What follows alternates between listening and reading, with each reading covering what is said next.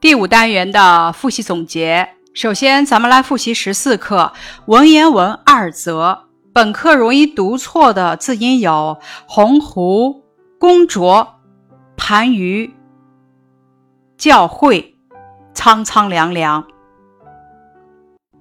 本课的词语解释总结如下：通国指全国，为一丘之为听，意思是只听一丘的教会。着指系在箭上的丝绳，在本课指带有丝绳的箭，射出后可以将箭收回。弗若指不如，为是因为的意思。然指这样，以是认为的意思。去人近指离人近。日中指的是正午，即是到到了的意思。苍苍凉凉指寒凉。探汤。只把手伸到热水里去，在本课指的是天气很热。本课的重点句子如下：通国之善义者也。善的意思是善于、擅长于。这句话交代了弈秋是全国最善于下棋的人。思员工卓而射之。这句话写后一个人学下棋时的表现。他虽然看上去在听弈秋的教导，心里却在想拉弓箭射天鹅。用对比的方法进行叙述，使结论水到渠成，具有说服力。是弈秋会二人弈，其一人专心致志惟弈秋之为听，一人虽听之，一心以为有鸿鹄将至，思援弓卓而射之。这一句将两人的学习态度进行对比，使下文的结论啊水到渠成。孔子不能决也，决的意思是裁决、判断。这句话的意思是孔子也不能判断这件事谁对谁错，说明学无止境，同时也表明了孔子实事求是的态度。孰为汝多智乎？意思是说，谁说你知识渊博呢？感知课文部分一，学艺通过写弈秋教两个人下棋，学习态度不同，结果也不一样的故事，告诉我们学习应该专心致志，不能三心二意的道理。两小儿辩日中的两个小儿，一个认为太阳在早晨离人近，一个认为太阳在中午离人近，双方争执不下，连孔子也无法裁决，表现了两个小儿善于观察、说话有理有据的精神和孔子实事求是的态度。两小儿辩日中的重点句子：一儿曰：“日出出大如车盖，及日中则如盘盂，此不为远者小而近者大乎？”先运用比喻手法，形象说明不同时间太阳的大小，再用反问句式强调自己的观点，增强说服力。重点句子：一儿曰：“日出出苍苍凉凉，及其日中如探汤。”此不谓近者热而远者凉乎？先运用夸张手法写出中午热的程度，再用反问句式强调自己的观点。本课的考点提示：文言文二则考点一，考察对学艺和两小儿辩日的理解，概述故事的大致内容。考点二，考察善、知、觉的意思和为的读音。考点三：考察对“弈秋通国之善弈者也”等句子的翻译。考点四：考察两小儿辩日中两个小孩各自的观点及其依据。再来复习十五课：真理诞生于一百个问号之后。本课的词语积累如下：司空见惯、追根求源、见微知著、锲而不舍。香气扑鼻。本课的词语解释如下：见微知著，指见到一点苗头就能知道它的发展趋向或问题的实质。不可思议，指不可想象、不能理解。原来是佛教用语，含有神秘奥妙的意思。本课词语拓展，描写科学精神的词语有实事求是、持之以恒、刨根问底、水滴石穿、孜孜不倦。本课重点句段如下：一、真理诞生于一百个问号之后。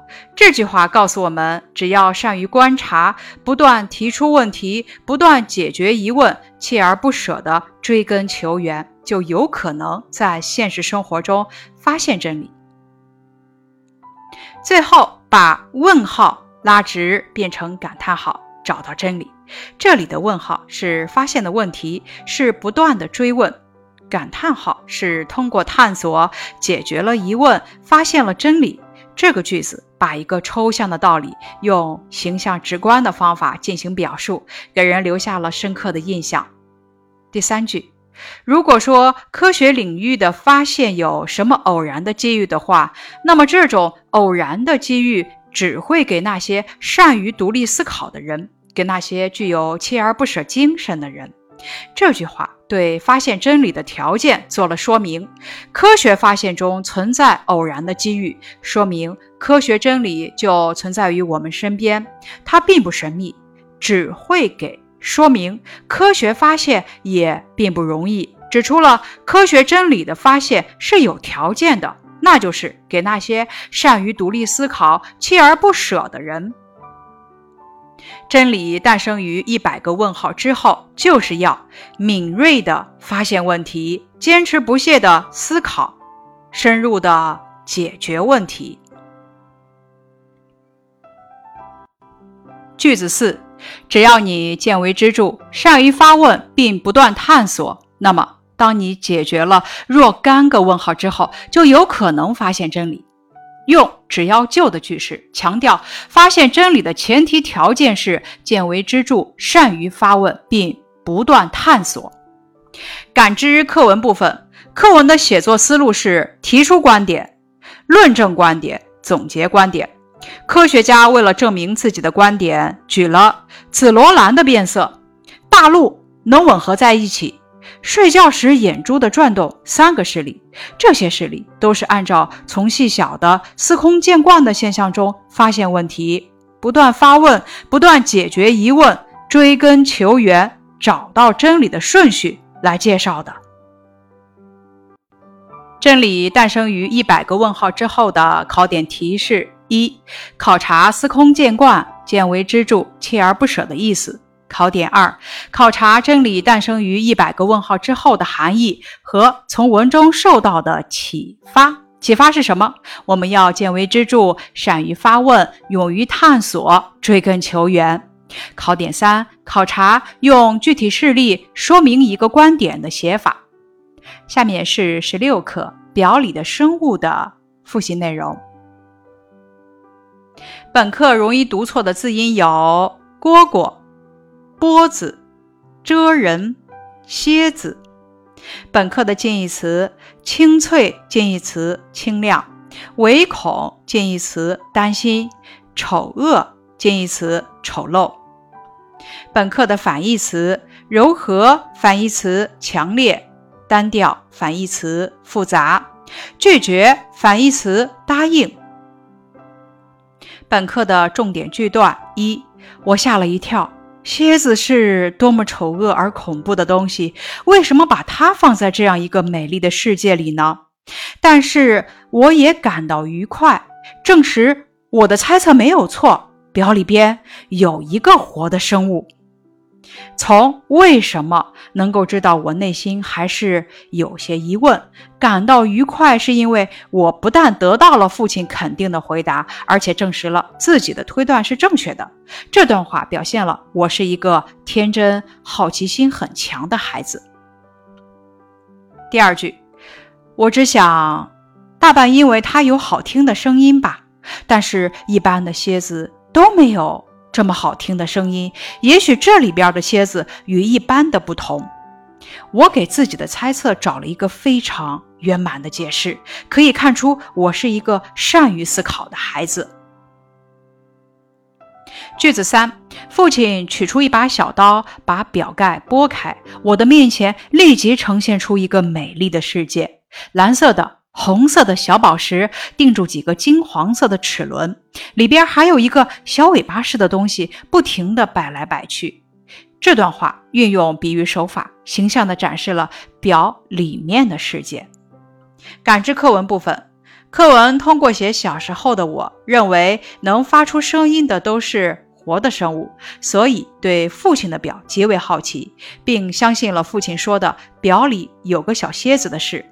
表现了童年的我对事物有着强烈的好奇心，是个善于观察、爱思考的孩子。表里的生物这篇课文的考点提示：考察主人公的形象特点，善于观察，勤于思考和探究，有丰富的想象力和强烈的好奇心。下面是十七课，他们那时候多有趣啊的复习内容。首先，咱们看选词填空部分，失望和绝望。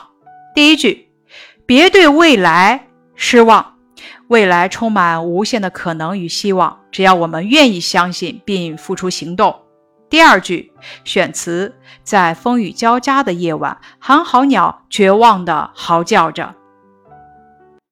下面是描写神态的词语总结：鄙夷、不屑、全神贯注。目瞪口呆，大惊失色，笑逐颜开，眉飞色舞。仿写句子部分：如果你不喜欢书里说的这些事，你就干脆别读这本书。如果就仿写如下：如果生命中没有了希望，就好像鸟儿没有了翅膀。感知课文部分：对比未来和现在的上学方式，来完成以下表格。表格内容如下。未来的学校讲课人是机器，现在的学校讲课人是老师。未来的学校讲课内容是依据每个人设定，现在的学校讲课内容是统一设定。未来的学校的讲课方式是机器在家里放映，现在的学校讲课方式是统一到学校。他们那时候多有趣啊！的考点提示。一、考察文中所想象的未来的上学方式与现在有什么不同？考点二：考察对未来学习生活的想象。语文原地考点提示如下：一、考察对六年来养成的语文学习习惯的归纳与总结。考点二：考察借助文言文里学过的字的意思，推想词语的意思。考点三：考察引用的好处。考点四：考察赵孟俯及其楷书的特点。考点五：考察关于发展和创新的名言的背诵。本单元的词语总结如下：AABB 式词语有苍苍凉凉、淅淅沥沥、洋洋洒洒、隐隐约约、郁郁葱葱、密密麻麻、模模糊糊。浩浩荡荡，匆匆忙忙，纷纷扬扬。如是词语如下：大如车盖，多如牛毛，难如登天，了如指掌，轻如手足，稳如泰山，易如反掌，势如破竹。表示动物声音的词语有狗吠、蝉鸣、狮吼、虎啸、狼嚎、猿啼。反序词总结如下：反序词指的是意思相同的，比如适合，反序词是合适；寻找，反序词找寻；积累，反序词累积；悲伤，反序词伤悲；演讲，反序词讲演；健康，反序词康健；感情，反序词情感。描写人物神态的词语有全神贯注、鄙夷不屑、呆若木鸡、神采飞扬、趾高气扬、泰然自若、垂头丧气。含有“思”的词语总结如下：不可思议、百思不解、胡思乱想、深思熟虑、奇思妙想、三思而行、若有所思、集思广益。饮水思源。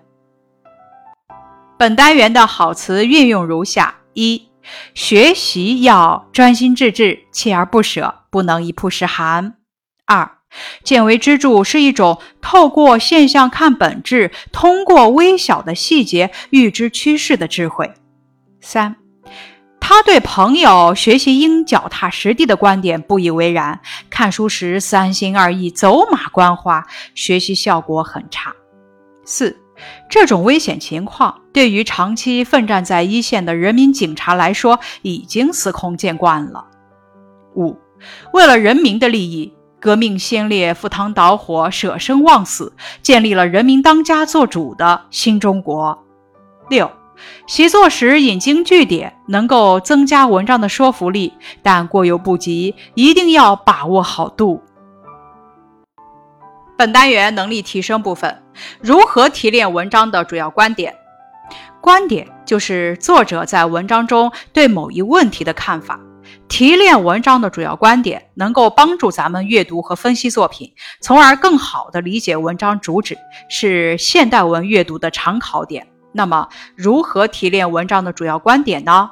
首先，一抓标题。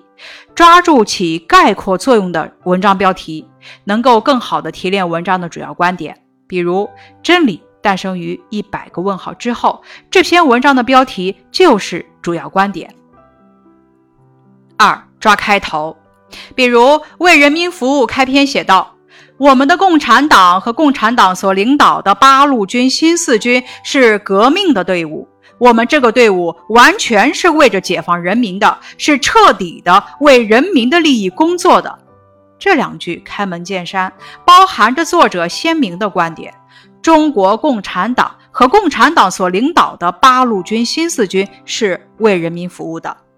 三抓总结句，文章的总结句往往归纳了文章的主要内容，在全文起着画龙点睛的作用。比如《学艺》这篇课文中，作者在结尾点出学习态度不同，结果也不同，表达的是“学贵在专”的观点。